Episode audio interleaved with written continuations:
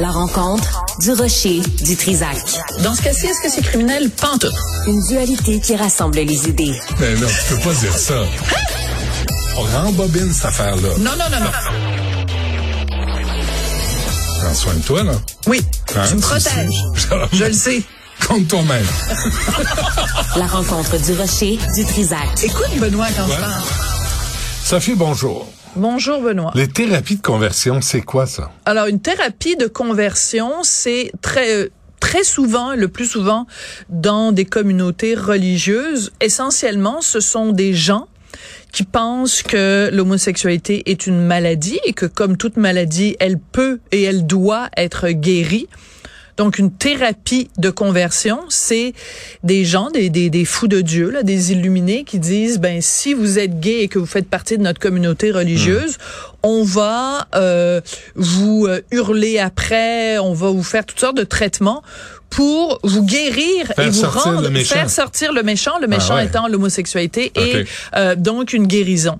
La raison pour laquelle je te parle de ça aujourd'hui, c'est qu'hier, euh, à mon émission, j'ai fait euh, une entrevue avec quelqu'un de la Fondation Émergence, qui est une fondation qui combat l'homophobie, et avec une dame qui s'appelle Sandra Carbone, qui elle est une survivante de thérapie de conversion.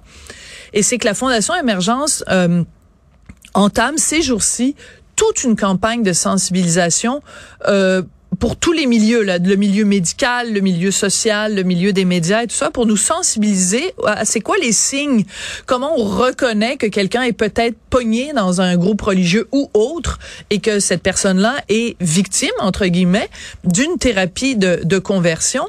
Et dans le cadre de cette campagne de sensibilisation, ils ont fait des entrevues, donc des tournages avec des gens qui sont des survivants de la thérapie de conversion. Et très honnêtement, Benoît, j'ai fait l'entrevue euh, avec euh, les, ces deux personnes-là hier et ça me trouble profondément parce que euh, beaucoup de gens que j'aime profondément sont homosexuels. Euh, et je peux pas imaginer la douleur que ça doit être de euh, de prendre connaissance d'une statistique entre autres qui m'a été donnée hier. 20, ils ont fait un sondage et 25% des membres de la communauté LGBTQ disent avoir été l'objet d'une forme ou d'une autre de thérapie de conversion, c'est-à-dire que soit des gens dans leur entourage leur, ont dit ben on t'embarque, viens-t'en, puis c'est vraiment une thérapie organisée, ou alors simplement des tentatives de conversion où on te dit le message qu'on t'envoie c'est t'es malade, puis il faut te guérir, puis il faut que tu rentres dans le rang. Alors j'ai deux extraits que je veux te faire écouter parce que vraiment ça m'a troublé, puis je connais ta sensibilité, puis je pense que ça va te troubler aussi. Donc euh, dans le premier extrait, tu vas voir, il s'appelle Emmanuel et lui, euh, ses parents faisaient partie d'une euh, d'une église pentecôtiste ou un truc comme ça roumaine et il a euh, le jour où il a déclaré à sa famille et à sa communauté religieuse qu'il était gay, ben ça s'est très mal passé. On m'avait interdit de me masturber. Je devais avoir un calendrier pour écrire telle date. J'ai tombé, je me suis masturbé, telle date, telle date, telle date. Avec le temps, j'ai pu réintégrer certains ministères parce qu'ils voyaient que j'allais mieux, que je guérissais de plus en plus. Pourtant, tout ce que je faisais, c'est réprimer ces pulsions et ces désirs en moi. Alors, à un moment donné, Emmanuel, il en a eu assez. Il a quitté cette communauté religieuse-là. Il est arrivé à un accident. Il a été impliqué dans un incendie. Il a été brûlé. Il a été amené à l'hôpital. Il est dans le coma, maintenu dans un coma artificiel pendant plusieurs jours. Il se réveille et il appelle son père, qui lui faisait partie encore de cette communauté religieuse-là. Et la première chose que son père lui dit au téléphone, c'est As-tu une Bible As-tu la Bible roumaine avec toi? Parce qu'il y a juste Jésus qui peut te sauver.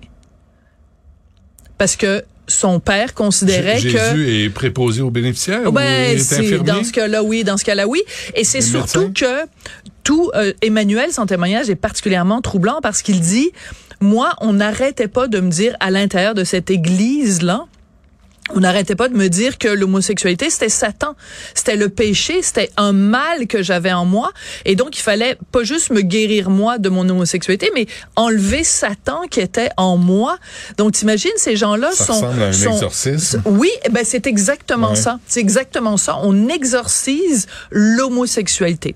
Le deuxième cas dont je veux te parler, aussi très troublant. Donc Sandra, qui était mon invitée hier, Sandra Carbone, euh, elle, son père était pasteur de, de cette église Vie et Réveil qui a longtemps eu euh, ses locaux ici sur la Sainte-Catherine en plein cœur du village gay. Donc Vie et Réveil qui était très populaire, très euh, qui avait beaucoup de de suiveux dans les années 90. Il y avait même eu un reportage à Caméra 86. Bref, elle, t'imagines, elle grandit dans cette euh, dans, au sein de cette église là son père est le pasteur. Hmm. et son père arrête pas de dire que les péchés c'est les trucs habituels. Bon l'avortement euh, euh, le sexe hors mariage et l'homosexualité ben il se trouve qu'elle Sandra est gay. Hmm. alors on va l'écouter la journée où euh, j'ai j'ai euh, j'ai fait mon coming out là comme on dit eh ben j'ai été bannie alors ça a été euh, instantanément on m'a dit bon ben on coupe avec toi c'est fini appelle-moi plus on m'a- dit, ben ça fait aujourd'hui je pensais que ça faisait 15 ans mais je pense que ça fait 20 ans aujourd'hui ça- la situation a toujours pas changé là. Incroyable. Puis, m'inviter, on va dire, t'es bienvenu, tu peux revenir. Quand tu seras hétéro. Puis quand euh, on me dit, Alors, tu peux revenir quand tu seras rendu hétéro. Et euh, tu le sais, mon amour des religions, mon respect pour les religions. Not! C'est, c'est parce que t'as les, les trois grandes religions monothéistes, puis t'as toutes ces, ces sectes-là, rengaine. tous ces trucs-là, Tout le temps. tout ça. C'est toujours ça. Trouve-moi une église, trouve-moi une religion qui est ouverte, qui est bienveillante, qui accueille tout le monde, qui laisse entrer tous les petits enfants de Dieu, peu importe ton Dieu. Il y en a pas, j'en trouve pas.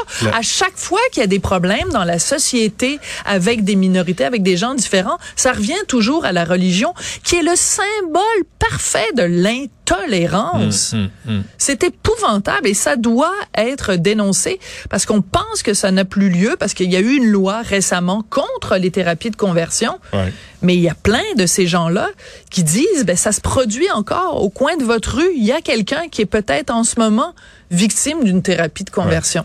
Et, et, et, et on s'affiche toujours euh, bienveillant. Tu sais, Oui, oui, Alberto Carbone, c'est ça, je cherchais, là, Oui. Sophie.